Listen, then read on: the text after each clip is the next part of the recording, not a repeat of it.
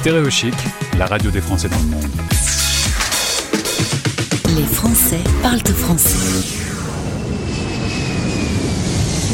Un Français dans le monde. Français dans le monde accueille aujourd'hui Alvin. Alvin a 25 ans. Il voulait euh, changer d'air et quitter sa zone de confort. Le voilà au Danemark. Nous partons à Copenhague. Bonjour Alvin. Ah, bonjour Gauthier. Merci d'être avec nous. On va parler de ta vie euh, à Copenhague. Alors, on, se voit en visio, je vois du grand soleil. Tu me dis qu'en fait, non, il fait pas très très très beau en ce moment. Bah, il pleut au même moment, c'est juste une illusion. Alors, euh, on retourne en parlant de pluie. Tiens, on va faire dans l'image d'Épinal. On retourne à, Nantes. On dit toujours que là-bas, euh, on est gâté côté pluie. Euh, tu as également connu Rennes pour tes études au Sable d'Olonne. T'étais pas bien là-bas en, en Bretagne? T'as voulu partir? Pourquoi t'as voulu quitter cette région française?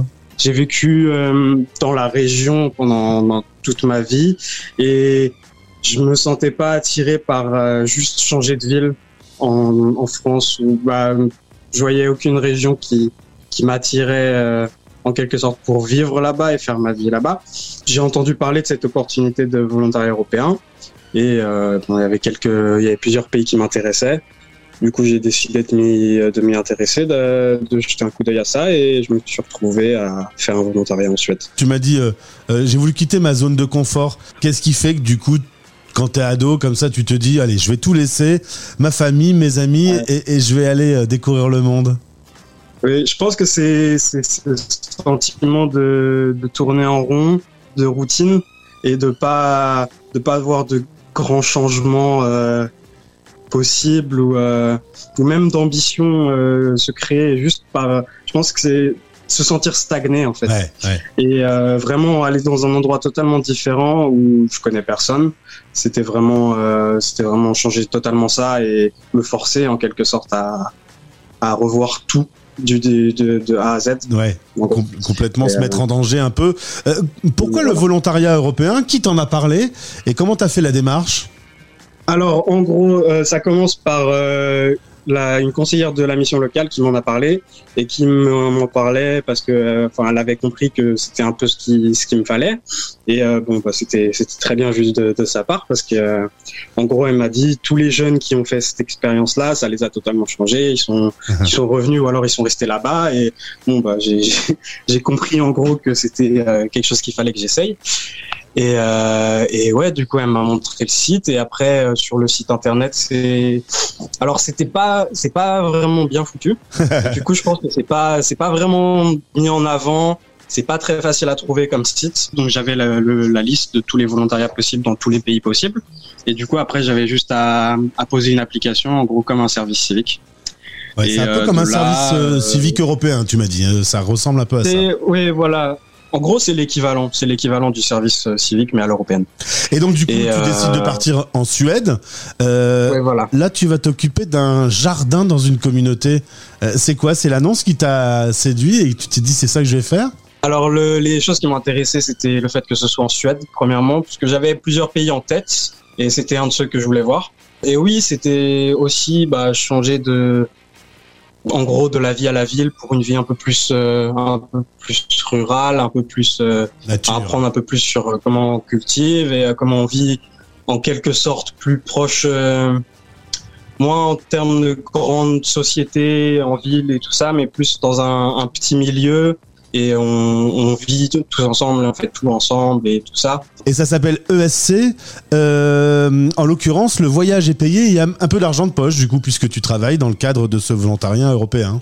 Voilà. Alors, tu as entre, je crois que c'est entre 25 et 35 heures. Dans le travail qui compte, pendant les heures qui comptent, il y a aussi euh, tous les temps où on se réunit entre volontaires, où en, soi il n'y a pas de temps de travail euh, effectif. Enfin, c'est pas comme un travail normal. Et c'est bien foutu, ça te permet d'avoir du temps et de l'espace pour euh, explorer un peu l'endroit. Euh, sans avoir à être tout le temps juste au travail. Du coup, en fait, t'es parti pour quelques mois.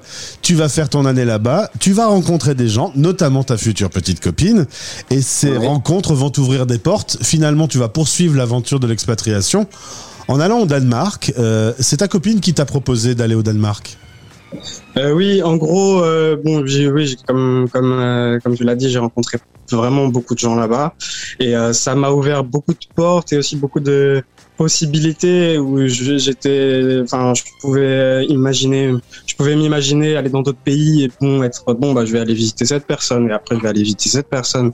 Et euh, je peux faire un road trip, euh, par exemple, il y a quelques mois avec ma copine, on a fait un road trip de du Danemark en France et sur la route, on a pu euh, aller visiter plein de gens qu'on connaissait elle voulait vivre euh, au Danemark. D'abord, elle voulait vivre à Malmö et après au Danemark. Tout était, tous les process étaient tellement, tellement faciles, tellement. Enfin, j'ai pas l'impression d'avoir euh, fait beaucoup pour les avoir. Enfin, ça m'a permis de me sentir euh, vraiment confortable dans, la ville et dans le pays. Et euh, bah, je me suis dit pourquoi pas tenter de rester à long terme et après de voyager aux alentours et d'avoir ma base plus au Danemark qu'en France. Alors la vie au Danemark, euh, comment ça se passe? Tu me dis que l'environnement est très différent.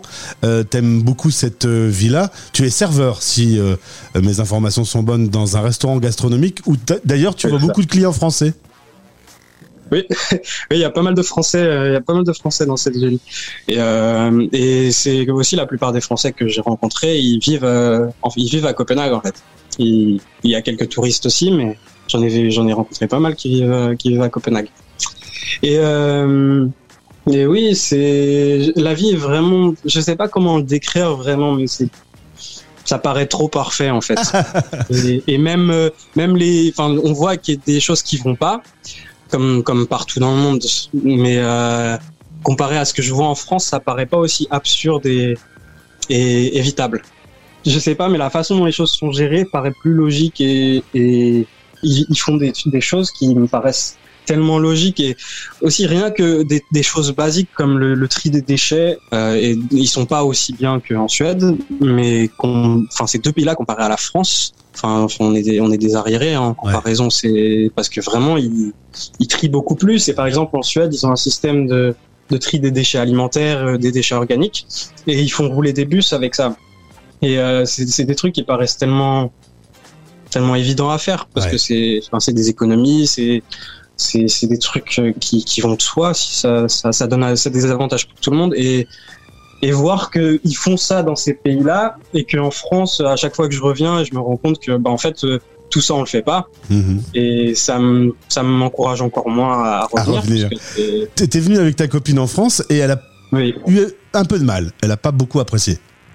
Mais c'est ouais, c'était la deuxième fois qu'elle venait en France et elle avait déjà eu une expérience où elle était venue et euh, et elle avait pas eu, enfin c'était pas facile pour elle de s'intégrer ou d'interagir avec les avec les gens parce que les gens avaient beaucoup de mal à, soit ils avaient beaucoup de mal, il y en avait pas beaucoup qui parlaient anglais, soit ils avaient je sais pas cette sorte de résistance à parler anglais. Dès qu'il y avait quelqu'un qui parlait français qui pouvait lui traduire, il parlait plutôt à à cette personne-là qu'à elle et euh, ça lui a donné l'impression d'être vraiment euh, exclu un, peu, isolé. Et en plus, euh, elle est irlandaise et les Irlandais, ou quand tu vas en Irlande, tu te rends compte, c'est incroyable à quel point ils sont sociaux. Tu peux engager une conversation avec vraiment quasiment n'importe qui. Et c'est c'est quelque chose qui est vraiment fort chez eux. Et bah, quand, quand tu te retrouves dans un pays qui est à l'opposé, forcément ça va faire un choc. T'es un peu isolé. Alvin, euh, justement, petite question pour la langue. Comment tu te débrouilles? T'as appris le danois? T'es à l'aise dans, dans cette langue? Alors euh, le danois, non, pas du tout. Je, je commence à m'y faire un tout petit peu, mais euh, c'est une langue qui est vraiment dure à comprendre. Il parle beaucoup avec la gorge.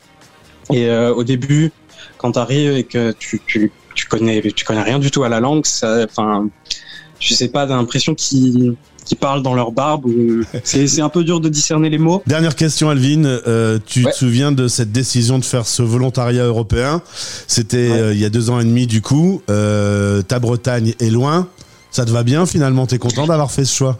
Oui, oui, clairement. Je pense que c'est un des meilleurs choix que j'ai fait dans ma vie pour bah, qui a, vraiment tout changé.